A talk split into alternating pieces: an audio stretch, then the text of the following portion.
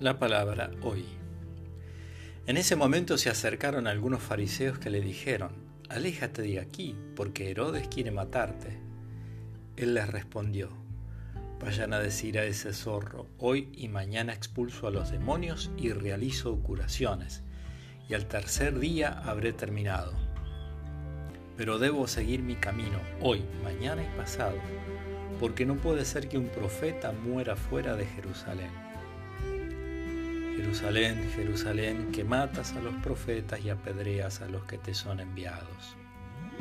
Cuántas veces quise reunir a tus hijos, como la gallina reúne bajo sus alas a los pollitos, y tú no quisiste. Por eso a ustedes la casa les quedará vacía. Les aseguro que ya no me verán más hasta que llegue el día en que digan, bendito el que viene en nombre del Señor de San Lucas.